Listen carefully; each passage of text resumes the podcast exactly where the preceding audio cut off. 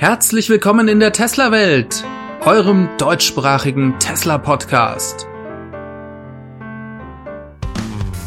Hier die Themen. Hinweise auf neue Gigafactory in Asien. Elon findet einen Nachfolger und Model S erhält Top-Sicherheitsbewertung.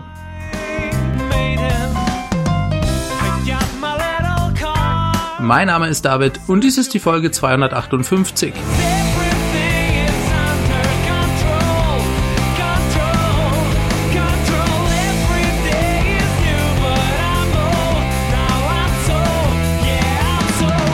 Tesla Welt wird präsentiert von Shop for Tesla. Nachhaltiges Zubehör für euer Fahrzeug. 10% Rabatt bekommt ihr mit dem Code TeslaWelt. Link gibt's unten in der Beschreibung. Ja, hallo und herzlich willkommen zu einer neuen Ausgabe der Tesla Welt. Kommen wir mal zum Tesla Semi-Truck. Der steht uns ja ganz kurz bevor. Die Kundenauslieferungen beginnen am 1. Dezember. Tesla hat offiziell einen Flyer dazu veröffentlicht und zwar ist das eine Einladung zu einem Delivery-Event in der Gigafactory Nevada. Dort wird der Semitruck auch hergestellt. Es sind auch inzwischen erste Teile des Tesla Semis im Teilekatalog von Tesla aufgetaucht. Lange dauert es also nicht mehr, bis dieser erste vollelektrische LKW von Tesla auf den Straßen unterwegs ist. Interessanterweise haben wir diese Woche dazu auch eine Aussage zu eventuellen Stückzahlen bekommen. Und zwar von einem Boardmember von Tesla. Robin Denholm heißt die gute Dame und die hat diese Woche eine Aussage in einem Prozess zum Vergütungsplan von Elon Musk getroffen. Das wurde durch das Wall Street Journal bekannt und hier sagte Robin Denholm wohl, dass Tesla bis zum Jahresende womöglich bis zu 100 Stück von dem Tesla Semi herstellen könnte. Damit legen sie dann immer noch Jahre hinter dem ursprünglichen Zeitplan. Von der Vorstellung bis zum Delivery-Event hat es in der Tat sehr lange gedauert. Trotzdem ist diese Zahl überraschend, denn wir wissen ja, dass die Produktion des Tesla Semis in der Giga Nevada ungefähr im Oktober begonnen hat. Und gerüchteweise war bisher bekannt, dass Tesla womöglich fünf Stück pro Woche herstellen kann. Um 100 Stück zu bauen, bräuchten sie dann also 20 Wochen, was deutlich mehr als ein Quartal ist. Wenn die Produktion dann tatsächlich im Oktober erst anfing, würde das bedeuten, dass Tesla hier deutlich über diese Rate von fünf Stück pro Woche kommt. Das ist sicher ein positives Zeichen. Ich bin schon sehr gespannt, wo sie die alle in Nevada versteckt haben und wie viele wir bei dem Delivery Event sehen werden. Stellt euch mal vor, die haben da 50 Stück am Start. Selbst 30 wären wahrscheinlich schon sehr beeindruckend. Wir sind auf jeden Fall gespannt. Das wäre auch ein sehr positives Zeichen, was die Skalierung der Produktion angeht. Denn Tesla möchte ja im Jahr 2024 dann auf 50.000 Stück kommen. So, jetzt reden wir aber mal über das Model S. Es gab zum neuen Model S und zum Thema Sicherheit einen neuen Blog-Eintrag von Tesla. Ich fasse euch das mal sinngemäß zusammen. Hier steht, dass die Euro NCAP, das ist die Sicherheitsbehörde, die Autos in Europa testet, bekannt gegeben hat, dass das neue Model S mit einer 5-Sterne Sicherheitsbewertung ausgezeichnet wurde. Das Model S wurde dabei anhand des bislang strengsten Euro NCAP Testprotokolls 2020 bis 2022 überprüft. Besonders im Fokus standen hierbei die Bewertung der Fahrzeugfähigkeiten hinsichtlich des Schutzes von Erwachsenen, Kindern und anfälligen Verkehrsteilnehmern sowie auch die Kompetenz bei der Unfallvermeidung und auch der weiteren Sicherheitsassistenzsysteme. Und jetzt hat das Model S hier nicht nur eine 5-Sterne-Sicherheitsbewertung bekommen, sondern es hat auch die höchste Gesamtpunktzahl insgesamt aller in diesem Protokoll getesteten Fahrzeuge bekommen. Hm, das kommt mir irgendwie so bekannt vor. Wo habe ich dann diesen Satz schon mal gehört? Ach ja, stimmt. Das war ja hier in der Tesla-Welt vor einigen Folgen, wo wir über die 5-Sterne-Sicherheitsbewertung des Model Y gesprochen haben. Das schauen wir uns gleich nochmal im Vergleich an. Zuvor noch ein Blick auf die Einzelbewertungen des Model S. 98% für die Sicherheitsassistenz. Das sind also die aktiven und passiven Sicherheitsassistenzsysteme bei Tesla. Dann gab es 94% beim Insassenschutz für Erwachsene, 91% beim Insassenschutz für Kinder, die maximale Punktzahl, die im Unterabschnitt Farside Impact vergeben wird, dann gibt's die maximale Punktzahl im Unterabschnitt Rettung, Bergung und Sicherheit nach einem Aufprall. Das finde ich auch ganz interessant, denn ich habe hier immer jede Menge Kommentare von Leuten, die denken, dass ein Elektroauto gerade nach dem Unfall sehr gefährlich ist. Stichwort Brandgefahr und es gibt das Gerücht, dass man auch die Türen nicht mehr öffnen kann, wenn der Strom weg ist. Das ist natürlich Blödsinn und es ist schön zu sehen, dass das Model S hier die maximale Punktzahl im Punkto Rettung und Bergung nach einem Aufprall holt. Ja, jetzt vergleichen wir das Ganze mal mit dem Model Y, denn das hat ja damals, als es getestet wurde, vor wenigen Wochen auch die höchste Gesamtpunktzahl geholt. Dazu gehen wir mal auf die Webseite der Euro NCAP und hier seht ihr beim Insassenschutz, da ist das Model Y ein bisschen besser, 97% versus 94% bei Model S, aber in allen anderen Kategorien, da übertrifft das Model S das Model Y. Natürlich liegen sie bei den Sicherheitsassistenzsystemen gleich auf, denn beide Modelle verwenden dieselbe Software, das macht also Sinn. Es klingt für mich danach, als hätte das Model S hier trotzdem insgesamt das Model Y ein bisschen vom ersten Platz verdrängt. So hundertprozentig ist das aber nicht klar, denn wenn ihr auf der Euro NCAP Seite nach der Gesamtbewertung sortiert, und das kann man, dann ist immer noch das Model Y oben. So ganz einig scheint sich die Euro NCAP aber selbst nicht zu sein, denn wenn ihr das Ganze dann nochmal umdreht und sozusagen vom schlechtesten zum besten sortiert, dann ist das Model S auf dem ersten Platz. Vielleicht können wir festhalten, beide Modelle sind die sichersten Fahrzeuge, die es da draußen am Markt gibt. Herzlichen Glückwunsch an Tesla für diese Auszeichnung für das Model S. Gerade die 98 Prozent bei den Fahrassistenzsystemen sind der absolute Wahnsinn. Da gab es auch noch einen interessanten Kommentar von Martin Wiecker, dem Head of Investors Relations von Tesla, der schrieb auf Twitter, es besteht der Irrglaube, dass alle Fahrzeuge mit AEB und Active Safety Features gleich geschaffen sind. Das ist nicht der Fall. Die Leistung der aktiven Sicherheitssoftware unterscheidet sich in der Branche erheblich. Ja, und das fasst es, glaube ich, ganz gut zusammen. Die Sicherheit steht bei Tesla an erster Stelle und das wird hier in diesen Tests sehr schön deutlich. Zum neuen Model S gab es diese Woche übrigens noch ein paar andere tolle Details. Im TFF-Forum ist nämlich das COC aufgetaucht, das Certificate of Conformity, also die Konformitätserklärung für das neue Model S. Und hier stehen ein paar interessante Details drin. Zum Beispiel steht als Höchstgeschwindigkeit Tempo 300 drin. Das wären 186 Meilen pro Stunde und damit unterscheidet sich das europäische Model S vom amerikanischen. Das wurde ja zunächst mit 163 mph, also rund 262 kmh auf den Markt gebracht. Später kam dann nochmal ein Software-Update, das die Geschwindigkeit auf 282 kmh, glaube ich, anhob. Das europäische Model S scheint schneller zu sein. Und das scheint auch noch nicht alles zu sein, denn in einem Bericht von teslarati.com stand noch, Interessant ist auch eine Zeile im COC des Model S Plaid für Europa. Hier geht es jetzt also um das Plaid Model S. Die bezieht sich auf eine optionale Carbon-Keramik-Bremsanlage des Fahrzeugs. Dem Dokument zufolge liegt die Höchstgeschwindigkeit des Fahrzeugs dann bei 322 kmh, rund 200 Meilen pro Stunde. Das gilt nur, wenn es mit diesen optionalen Höchstleistungsbremsen ausgestattet ist und dieser Bremssatz für das Model S Plaid der ist derzeit im Tesla Shop für 20.000 US-Dollar gelistet. Erscheinungsdatum wird mit Herbst 2022 angegeben. Dann gibt es noch einen spannenden Hinweis, denn in diesem COC steht auch noch etwas von einer Anhängerkupplung drin, die ab Werk verbaut ist. Beziehungsweise verbaut sein könnte. Bis zu 1600 Kilogramm Zuglass steht hier und damit hätte das Model S in Deutschland dann auch wieder einen weiteren Unterschied zum Model S in den USA. Dort gibt es nämlich keine Anhängerkupplung, die ab Werk verbaut ist. Tesla passt das Model S also hier auch dem europäischen Markt an. Ich bin schon sehr gespannt, erste Deliveries bald hier zu sehen und ich denke, wir werden dann sicher auch die Möglichkeit haben, mal ein Model S zu testen. Reden wir über einen Bericht zur fallenden Nachfrage in den USA. Oder sagen wir besser zur angeblich fallenden Nachfrage in den USA. Electric hat dazu berichtet, sie schrieben, Kelly Blue Book hat seine jüngste Brandwatch-Umfrage veröffentlicht. Und das Unternehmen behauptet, dass diese Umfrage auf ein stark gesunkenes Interesse der Käufer an Tesla-Fahrzeugen hinweist. Trotz des Rückgangs bleibt das Model 3 laut der Umfrage auf Platz Nummer 3 der meist ersehnten Fahrzeuge und das Model 3 ist auch laut der neuen Umfrage die Nummer 1 in der Luxuskategorie. So, fürs Model 3 schaut's also nicht so schlecht aus. Dann steht da aber noch Allerdings ist das Interesse am teureren Model Y in den USA signifikant zurückgegangen. Das könnte daran liegen, dass das SUV ab Januar für die neue Steuergutschrift in Frage kommt. Ja, richtig, genau so ist es. Dass hier jetzt kurzfristig zu Ende des Jahres in den USA die Nachfrage zurückgeht, das ist ganz normal, denn ab Januar gibt es eben 7500 Euro Tax Credit und das war etwas, das das Model Y bisher noch nicht bekommen hat. Ich wundere mich also ehrlich gesagt, dass überhaupt noch Model Y in den USA verkauft werden, Denn das dürfte doch für die meisten Käufer einen riesen Unterschied machen. Also wenn ihr da draußen Berichte lest, dass in den USA die Nachfrage eingebrochen ist, weil es mehr und mehr verschiedene Elektroautomodelle da draußen gibt, weil Tesla die Preise so stark erhöht hat oder weil Tesla womöglich nur zwei beziehungsweise vier Modelle führt, dann lasst euch davon nicht blenden. Hier gibt es einen sehr guten anderen Grund derzeit im Markt und das ist der Tax Credit.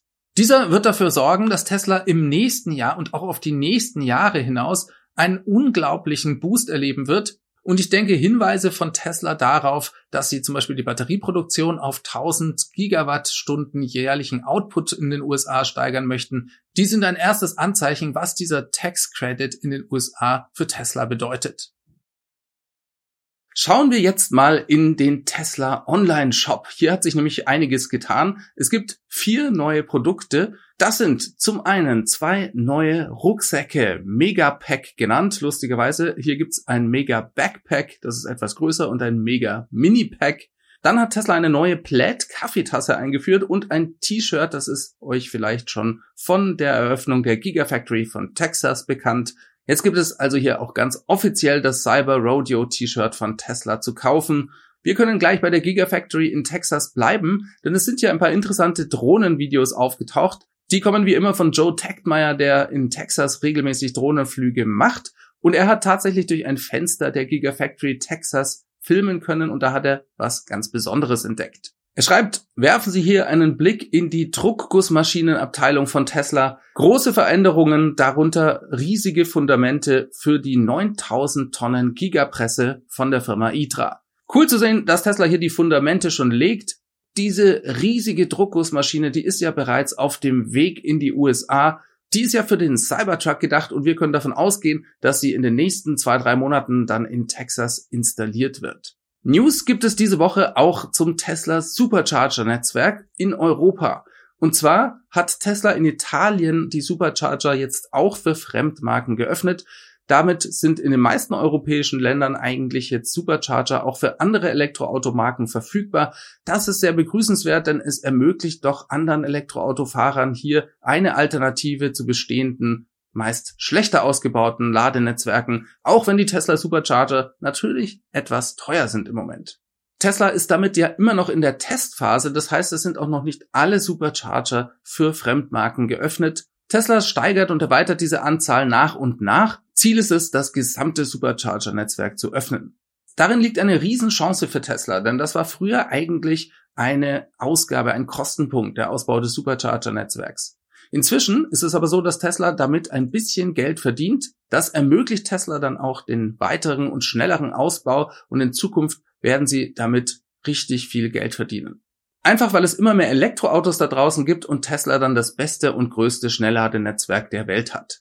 Reden wir mal über die Tesla-Versicherung. Die wird ja in den USA gerade Bundesstaat für Bundesstaat ausgerollt. Bis zum Ende des Jahres wollte Tesla eigentlich 80 Prozent der Tesla-Fahrer damit versorgen können. Von dem Ziel sind sie noch relativ weit entfernt. Sie haben im Moment zwölf Bundesstaaten, in denen es die Tesla-Versicherung gibt. Eigentlich muss man noch einen Bundesstaat abziehen, denn in Kalifornien, da bietet Tesla keine variablen Versicherungsprämien an. Das hat regulatorische Gründe. In allen anderen Bundesstaaten ist Tesla mit seiner adaptiven Versicherungsrate am Start. Das heißt, die Versicherungsrate basiert auf dem echten Fahrverhalten des Nutzers des letzten Monats. Das gibt's also in elf Bundesstaaten und hier ist jetzt Minnesota mit dazugekommen. Die anderen Staaten sind Arizona, Kalifornien eben, Colorado, Illinois, Maryland, Nevada, Ohio, Oregon, Texas, Utah und Virginia. Wie gesagt, nach und nach wird Tesla das auf die gesamten USA ausweiten. Für einige große Staaten wie Florida hat das Tesla bereits auch angemeldet. Mal sehen, wie weit sie damit noch bis Ende des Jahres kommen.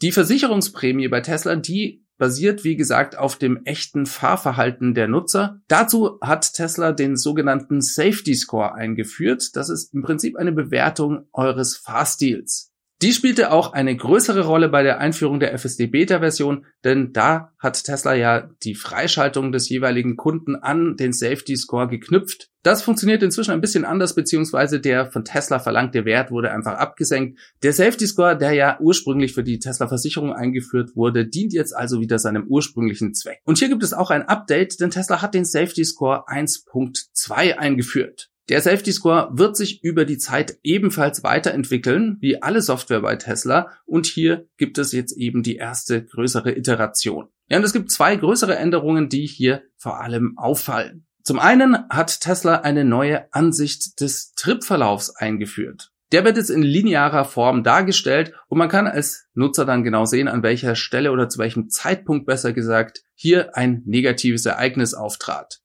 Dabei bleibt die Privatsphäre der Nutzer gewährleistet, denn Tesla zeichnet hier keine geografischen Daten auf. Es ist lediglich ein linearer Verlauf. Alles andere wäre auch gar nicht nötig, denn man kann sich ja vermutlich an Ereignisse während der Fahrt genau erinnern. Schön aber, dass Tesla hier zumindest nochmal eine Visualisierung anbietet. Und dann gibt es eine neue Kategorie, die den Safety Score beeinflusst. Ich gehe die ganzen Kategorien jetzt hier nicht nochmal im Detail durch, das haben wir in vergangenen Folgen bereits getan.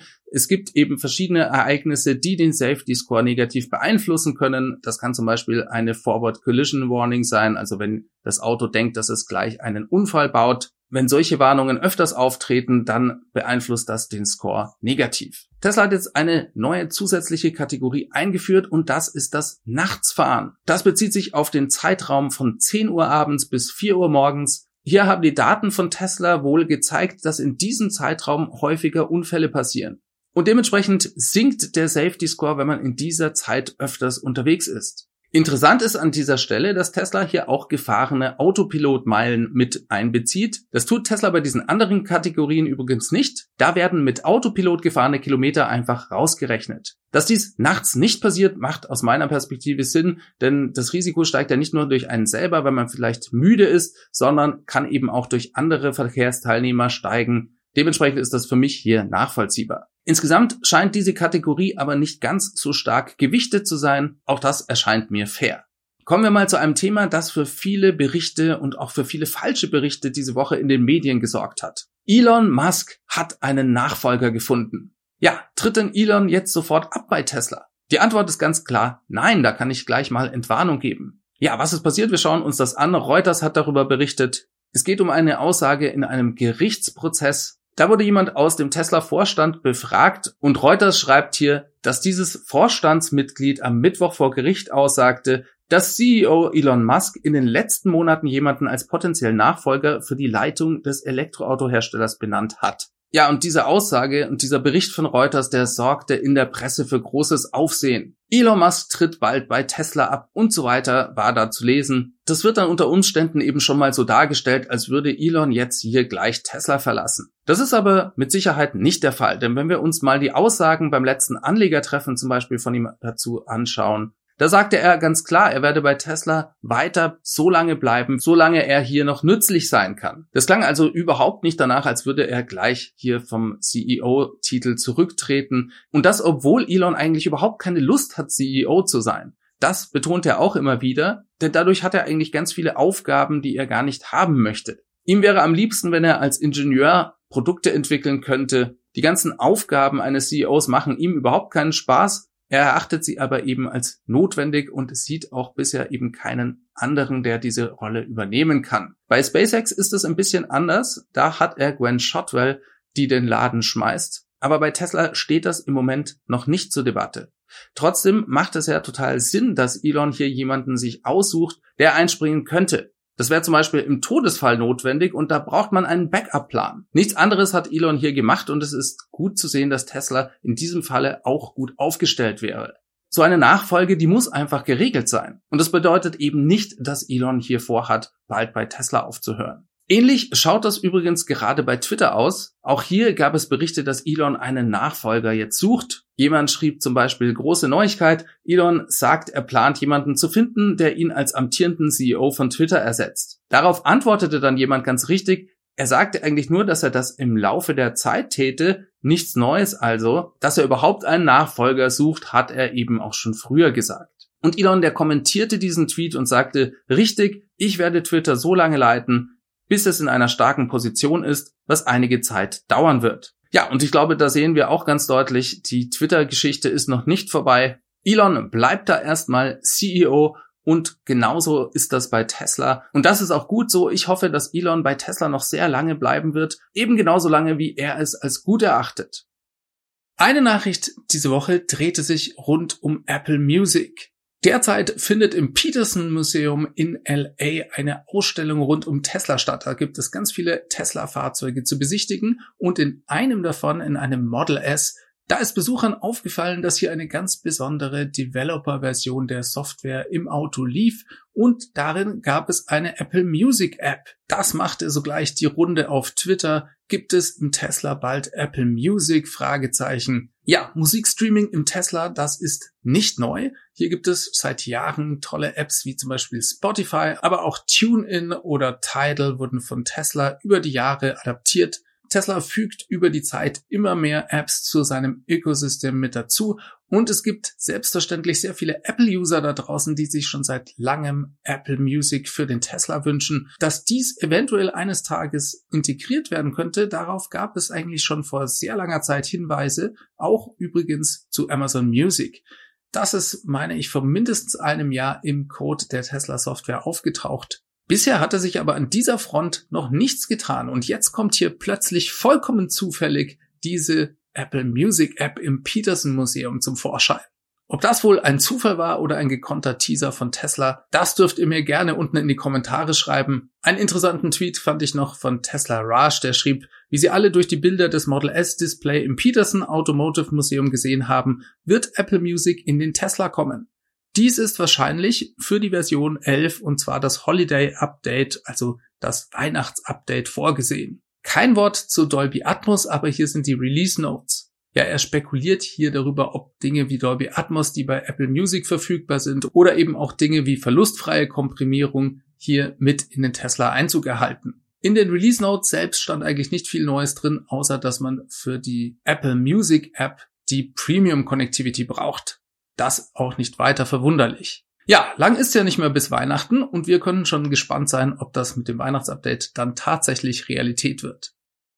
Reden wir nochmal kurz über ein paar News zu dem Thema FSD Beta Release, denn Elon, der twitterte darüber und er schrieb, wir machen noch immer gute Fortschritte und sind demnach auf gutem Wege zu einer breiteren Veröffentlichung nächsten Monat. Und jemand antwortete ihm dann und schrieb, Meinen Sie mit einer breiteren Freigabe im nächsten Monat all diejenigen, die derzeit die Beta-Version bereits haben, oder meinen Sie alle die, die FSD gekauft haben? Und Elon antwortete Letzteres. Es geht also tatsächlich um den US-weiten Release noch vor Ende des Jahres. Das ist ja eins der großen Ziele von Elon Musk dieses Jahr. Und das ist durchaus auch nicht ganz unwichtig, wenn man sich das Finanzergebnis mal anschaut.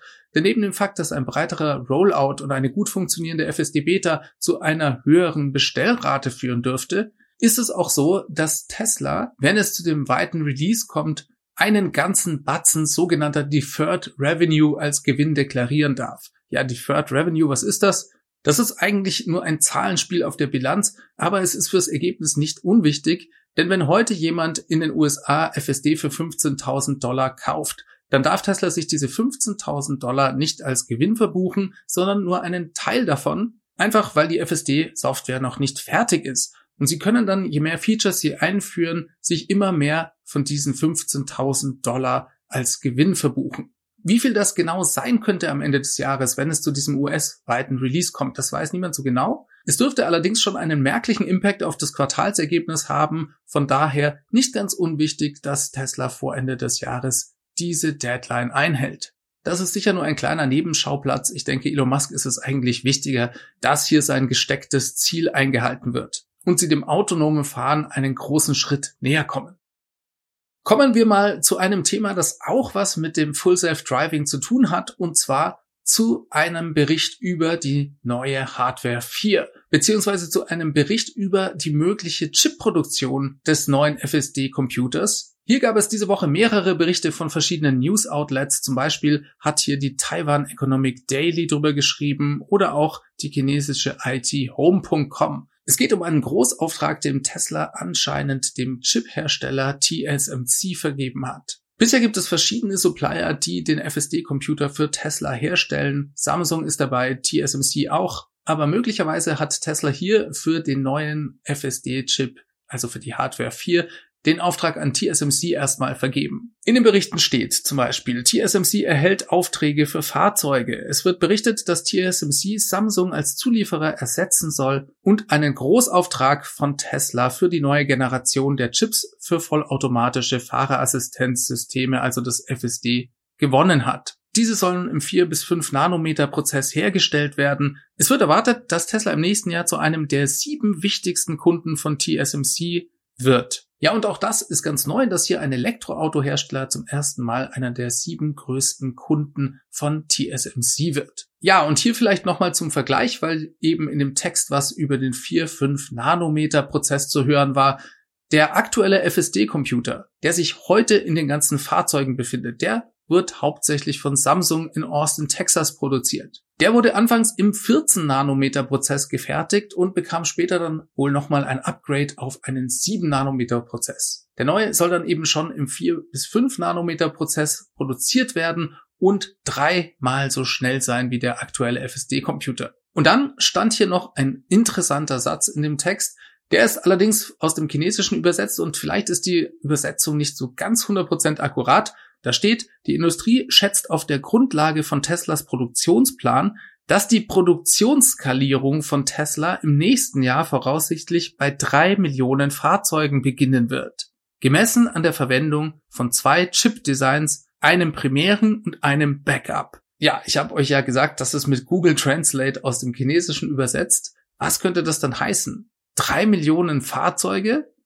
Nein, das ist zu viel. Teslas eigene Vorgabe ist ja 50 Prozent Wachstum pro Jahr. 1,4 Millionen werden sie vielleicht dieses Jahr schaffen. Dementsprechend dürften sie bei 50 Prozent Wachstum dann eben bei 2,1, 2,2 Millionen Fahrzeugen rauskommen. Trotzdem kann ich mir vorstellen, dass sie, wenn sie 2,2 Millionen Autos bauen, 3 Millionen Chips fertigen lassen. Denn hier möchte Tesla sicher einen gewissen Puffer haben. Von daher finde ich diese Zahl gar nicht so abwegig. Ist denn jetzt wirklich davon auszugehen, dass Tesla hier seine Multi-Supplier-Strategie aufgibt und ausschließlich diese Chips von TSMC kauft?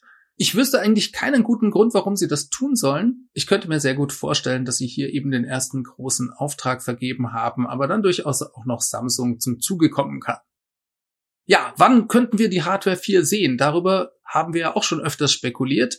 Ursprünglich hatte Elon gesagt, dass diese mit dem Cybertruck in die Fahrzeuge Einzug gehalten wird. Jetzt war aber der Cybertruck ursprünglich für das Ende 2022 vorgesehen und ich hatte eigentlich immer gedacht, dass die Hardware 4 eventuell auch schon Ende des Jahres 22 fertig ist. Ich hatte eigentlich sogar damit gerechnet, dass Tesla die vielleicht dann doch schon in Model Y und Model 3 einbaut. Bisher haben wir darüber noch nichts gehört, aber ich denke, dieser Bericht ist doch ein Hinweis darauf, dass es jetzt schon ganz bald damit losgehen dürfte. In dem Bericht stand auch, dass ein Chip-Hersteller da ungefähr immer ein halbes Jahr Vorlauf braucht, um die Produktion richtig anzustoßen. Und das würde ja eigentlich dann sogar wieder ganz gut mit dem Produktionsbeginn des Cybertrucks zusammenpassen. Ich gehe also mal davon aus, dass wir in den nächsten sechs Monaten hier mit der Hardware 4 rechnen können. Sprechen wir mal über ein anderes Thema, und zwar über Teslas neue Lithiumfabrik. Hier ist ein Bericht von Drive Tesla Canada dazu aufgetaucht. Da geht es um erste Stellenausschreibungen für diese neue Fabrik. Vor wenigen Monaten wurde ja bekannt, dass Tesla in Texas eine Lithiumverarbeitung aufbauen möchte. Diese wird in Robstown in Texas gebaut. Bisher wurde diese Fabrik noch nicht offiziell genehmigt. Tesla ist aber guter Dinge, dass dies bald der Fall sein könnte und deswegen gibt es hier schon die ersten Stellenausschreibungen für die Baustelle. Es geht um zwei Stellenausschreibungen für Jobs direkt auf der Baustelle. Auch das sicherlich ein Hinweis, dass es hier bald losgehen könnte. In dem Bericht steht dann noch, wenn die Anlage genehmigt wird, dann wird es sich um eine Lithiumhydroxidraffinerie für Batterien handeln, die die erste ihrer Art in Nordamerika sein wird. Deren Produkte gehen dann direkt an die Batteriefabriken von Tesla.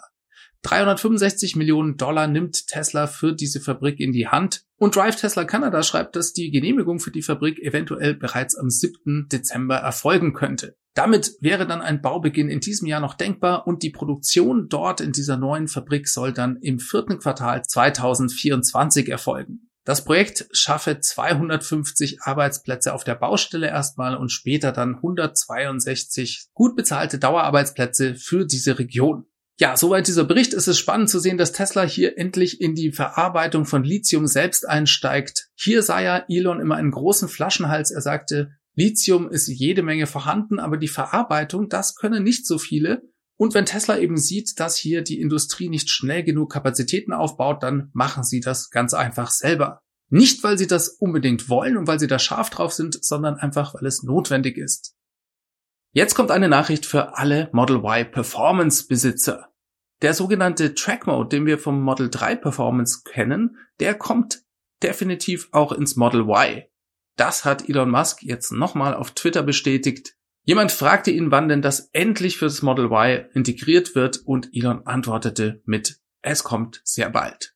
Hier also mal wieder ein neues Feature, worauf sich Model Y Performance Besitzer freuen dürfen. Obwohl wir uns inzwischen schon so dran gewöhnt haben, ist das für mich immer wieder eins der größten Features bei Tesla, dass die Autos über die Software-Updates immer besser werden.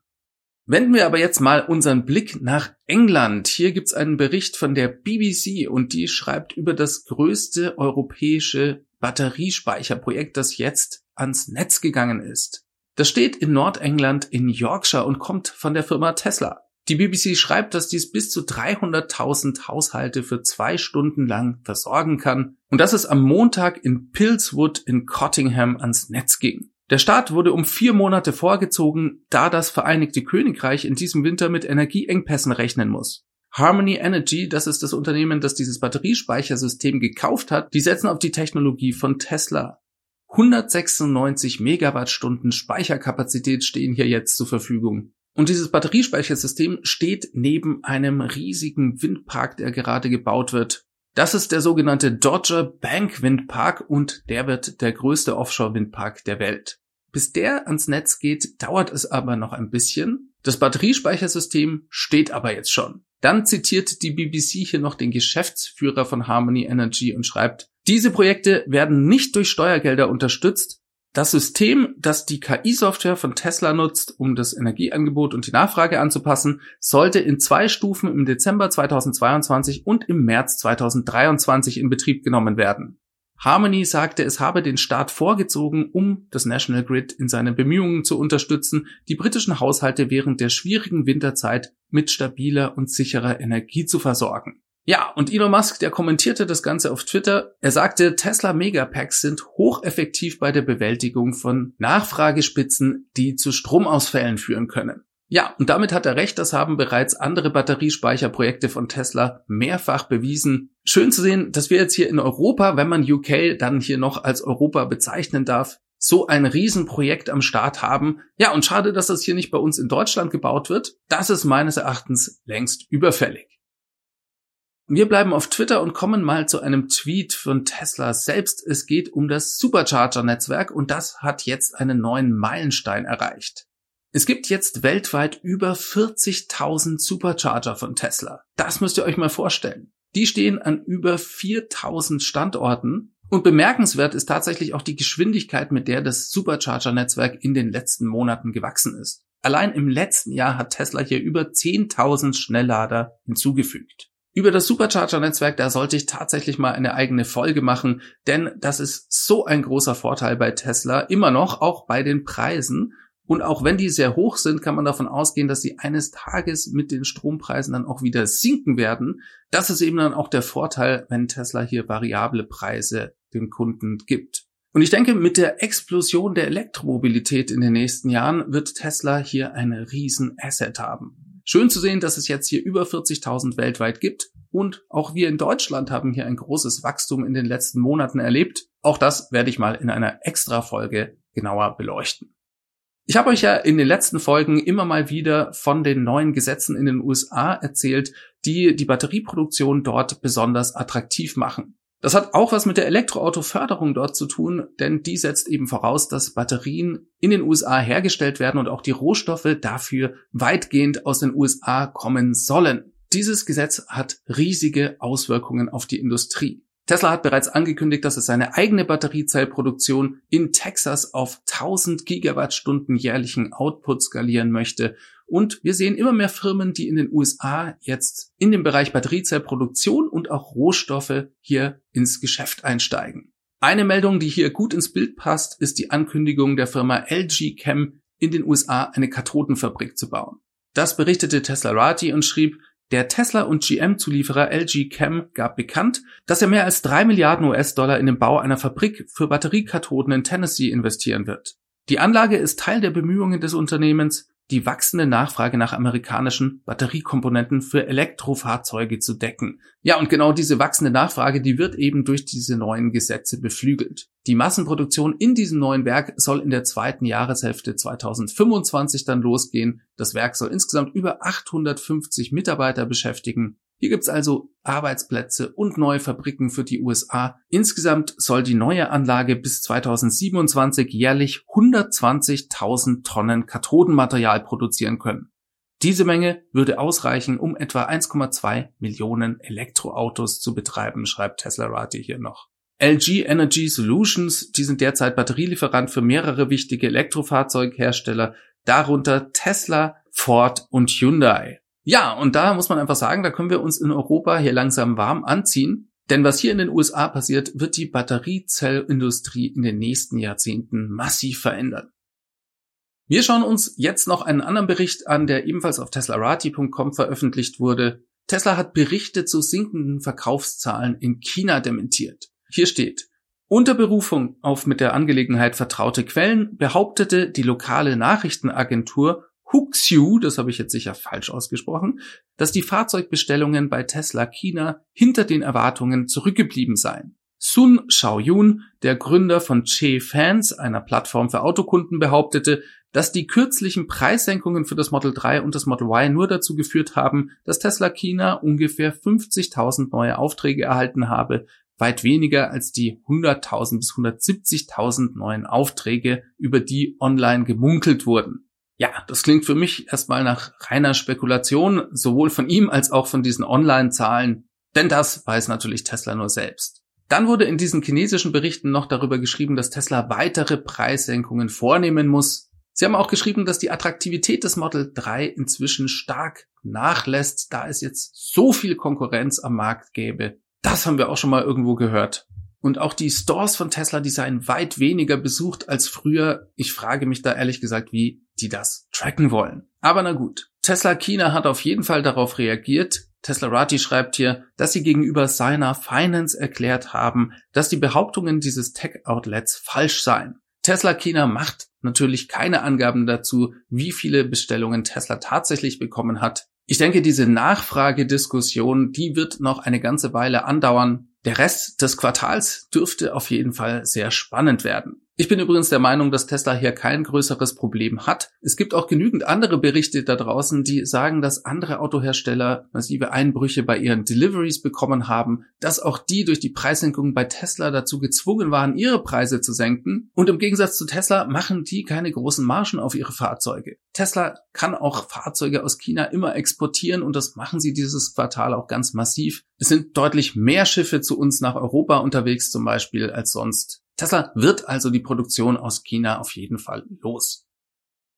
Kommen wir noch zu einer ganz interessanten Meldung, und zwar hat Sawyer Merritt hier getwittert, dass es in den USA ein neues Referral-Programm gibt. Das sei jetzt in der Tesla-App verfügbar. Soweit ich das nachvollziehen konnte, gibt es das tatsächlich im Moment nur in den USA. Tesla arbeitet hier in Zukunft mit sogenannten Credits, diese können erworben werden, indem jemand zum Beispiel eben Tesla weiterempfiehlt oder auch selbst im Tesla Shop Produkte kauft. Da muss man selbst auch keinen Referral Code verwenden, sondern das geht ganz automatisch und wird dem Konto dann einfach gut geschrieben. Dafür gibt es dann einen extra Referral Shop, in dem man diese Credits einlösen kann. Ich habe den Eindruck, das Ganze steht noch ein bisschen am Anfang. Der entsprechende Text zum Referral-Programm auf der Tesla-Webseite, der bezieht sich immer nur auf Solar-Referrals, die es ja im Moment noch in den USA gab. Interessant zu sehen, dass sich hier aber was tut und mal sehen, wann das bei uns in der App Einzug erhält.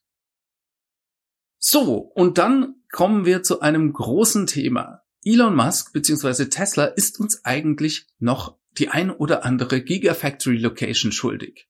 Diese sollte ja noch dieses Jahr verkündet werden und naja, die Zeit läuft langsam davon. Wir haben immer noch nichts Konkretes dazu gehört. Es gab viele Gerüchte um den Standort Kanada, aber auch in Asien haben wir mehrere Berichte gerade aus Regierungskreisen gehört, die dann immer mal wieder über die Möglichkeit einer Gigafactory bei ihnen im Land berichteten. Ja, und genau in diese Richtung geht ein neuer Bericht von Reuters. Die schreiben über eine Aussage des Präsidentenbüros von Südkorea. Hier gab es wohl eine Videokonferenz mit Elon Musk und in dieser Videokonferenz hat Elon gesagt, dass er Südkorea als eine der Top-Locations für eine mögliche Gigafactory auf dem Schirm hat. Das Präsidentenbüro hat dieses Meeting extra angefordert, um Elon Musk zu überreden, doch nach Südkorea zu kommen. Er wolle allerdings auch erst darüber entscheiden, nachdem er sich verschiedene Locations noch in Asien angeschaut hat. Er sagte wohl tatsächlich, wir als Tesla werden 2023 voraussichtlich mehr als 10 Milliarden Dollar für Komponenten aus Südkorea ausgeben. Wir werden auch unsere ganze Lieferkette dort signifikant weiter ausbauen.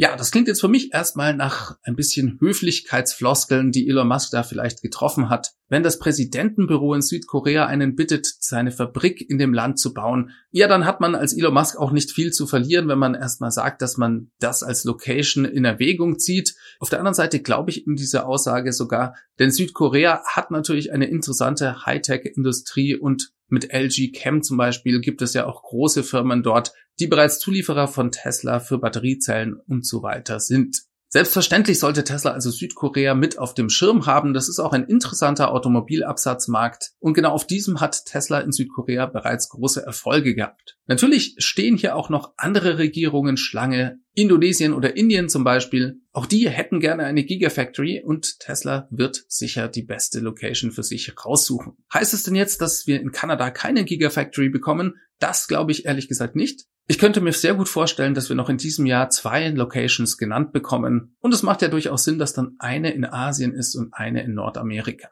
Damit kommen wir für heute zum Ende. Wenn es euch gefallen hat, dann lasst mir doch ein Like und ein Abo da. Ich verweise auch noch mal gerne auf den 10% Rabattcode unten in der Beschreibung mit dem Link zu Shop for Tesla. Das ist eine gute Möglichkeit, um diesen Kanal zu unterstützen. Wenn ihr also derzeit Zubehör braucht, dann schaut doch da mal vorbei. Ansonsten Bleibt mir euch einen schönen Tag zu wünschen. Macht es gut. Bis zum nächsten Mal. Ciao, ciao. Wenn ihr Tesla Zubehör braucht und den Kanal unterstützen wollt, dann schaut mal bei Shop for Tesla vorbei. Link gibt's unten in der Beschreibung. Mit dem Code TeslaWelt bekommt ihr 10% Rabatt auf die Produkte. Und natürlich wurde diese Sendung auch nach wie vor freundlicherweise vom dem Tesla Club aus der Schweiz und dem TFF, dem Tesla Fahrer und Freunde e.V. unterstützt. Das Podcast Mastering kommt wie immer vom Daniel.